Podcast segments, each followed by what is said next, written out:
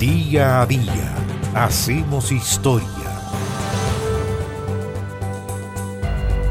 A la noche la hizo Dios para que el hombre la gane, transitando por un sueño como si fuera una calle. El 31 de enero del año 1908 nació en Juan Andrés de la Peña, un pueblito al noroeste de la provincia de Buenos Aires, Atahualpa Yupanqui, probablemente el más importante músico del folclore argentino. Aquí canta un caminante que muy mucho ha caminado y ahora vive tranquilo y en el cerro colorado. Se llamaba en realidad Héctor Roberto Chavero y su padre era ferroviario, por lo que su infancia transcurrió en Andrés de la Peña, después en Agustín Roca y también en 9 de julio al oeste de la ciudad de Buenos Aires. Aprendió Atahualpa Yupanqui a tocar el violín a los seis años con el padre Rosáenz, un cura de origen catalán, pero enseguida se volcó la guitarra, por lo que su padre lo mandó a estudiar con el profesor Bautista Almirón, que era un gran profesor de guitarra clásica. En tanto, ahora sin que sus padres lo supieran, se escapaba de la casa a los galpones, donde los mozos limpiaban los caballos y luego se ponían a cantar milongas y a intercambiar cuentos y confesiones. Fue en esas veladas cuando el niño Tahualpa, o el niño Héctor Roberto Chavero, vio aparecer a la figura que para él fue como una especie de superhéroe.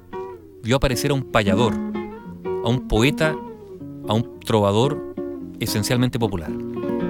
La parte final de su niñez fue muy muy dramática porque cuando tenía 11 o 12 años se suicidó su padre y comenzó un periodo de pobreza, de mucha pobreza y mucha angustia. Consiguió entonces trabajo.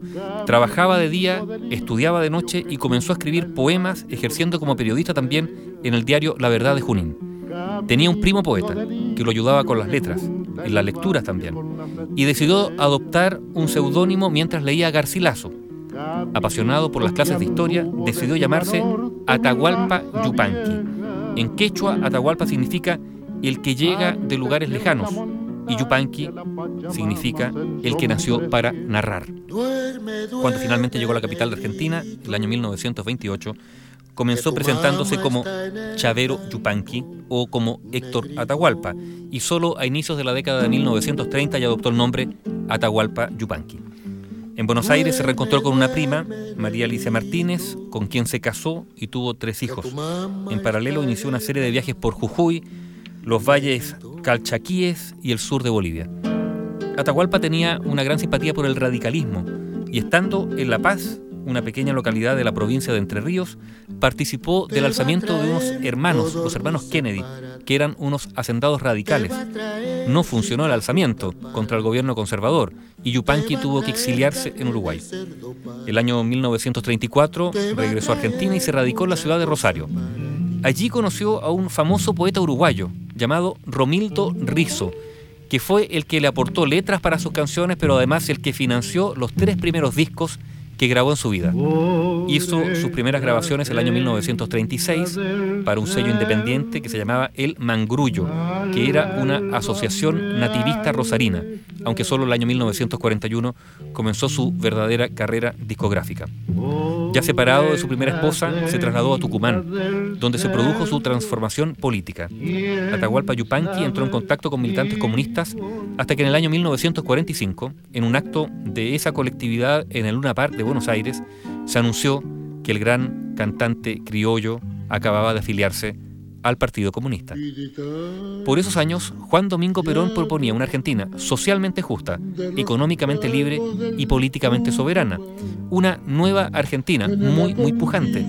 Por el contrario, Atahualpa adhería a la visión del Partido Comunista que planteaba que el peronismo era la versión argentina del fascismo. Esto le trajo obviamente graves problemas con la autoridad. Comenzó a figurar en la lista de artistas prohibidos, fue encarcelado en más de una ocasión, no tenía trabajo y empezó a evaluar seriamente la posibilidad de irse de Argentina. Por fin, en 1949, financiado por el Partido Comunista, inició una gira por los países del este de Europa. Antes de volver a Argentina pasó por París y allí compartió el escenario, ni más ni menos que del Teatro Ateneo, con la mismísima Edith Piaf. De regreso en Argentina, para Atahualpa se abrió una etapa de trabajo. volvió a actuar en radio, retomó sus grabaciones de música. En la década de 1960, Yupanqui ya se había convertido en una verdadera entidad, en una figura sagrada de la cultura argentina, que de hecho más de una ocasión estuvo en Chile por largos periodos. En la década de 1980, el gobierno de Francia lo condecoró como Caballero de la Orden de las Artes y las Letras y en 1989 debió internarse en Buenos Aires por un problema cardíaco. Aún convaleciente participó en el famoso festival de Cosquín. Finalmente, Atahualpa Yupanqui decidió radicarse en París. Y fue precisamente en Francia, durante una actuación en la ciudad de Nîmes, cuando se indispuso y finalmente falleció el 23 de mayo de 1992. Atahualpa Yupanqui, o Héctor Roberto Chavero, el gran folclorista argentino que había nacido el 31 de enero de 1908. Porque no engraso los ejes, me llaman abandonado. Si a mí Bio Bio, la radio con memoria. ¿Pa' que los quiero engrasar?